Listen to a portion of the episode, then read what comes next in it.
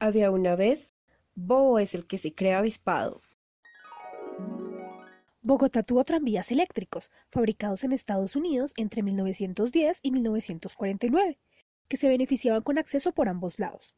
Estos vehículos estaban bajo la responsabilidad de los trabajadores tranviarios, que eran un chofer, un revisor que imponía orden y un recaudador que cobraba por cada pasajero cinco centavos de peso.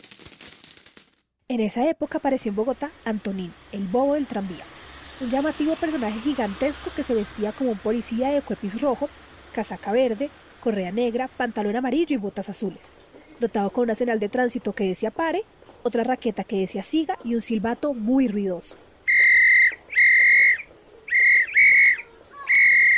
Los universitarios de ese tiempo designaron a Antonín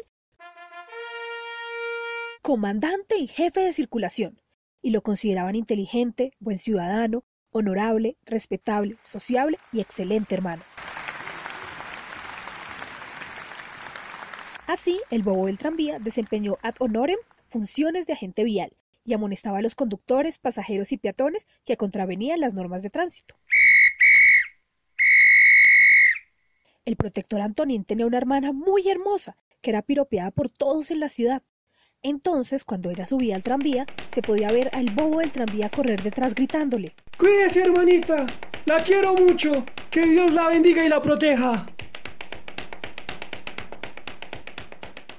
A veces el bobo del tranvía subía a los vagones y se instalaba a fantasear en voz alta sobre las carreras a caballo, las corridas de toros, las peleas de gallos, los misterios de la religión, los escándalos políticos, los amores de la gente, los apodos de los motoristas de las rutas hacia San Cristóbal, Chapinero, la Avenida Chile y el centro de Bogotá. Y entonces, cuando le gritaban Bobo, él respondía. Bobo Jesucristo, Bobo Simón Bolívar, Bobo el que se queda avispado. Entre otras frases de ese estilo.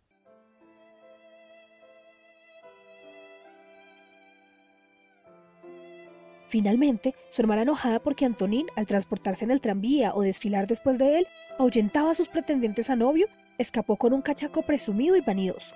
La ausencia de su familiar más querida le produjo al bobo del tranvía una depresión que lo volvió retraído. Parecía como si levitara o como si vieran las nubes, y en su estado de enajenación, un día el tranvía lo lesionó.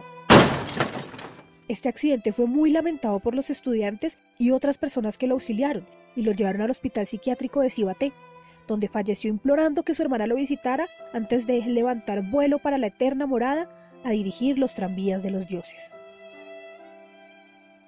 Esta fue una producción de Laura Tenjo para Uniminuto Radio.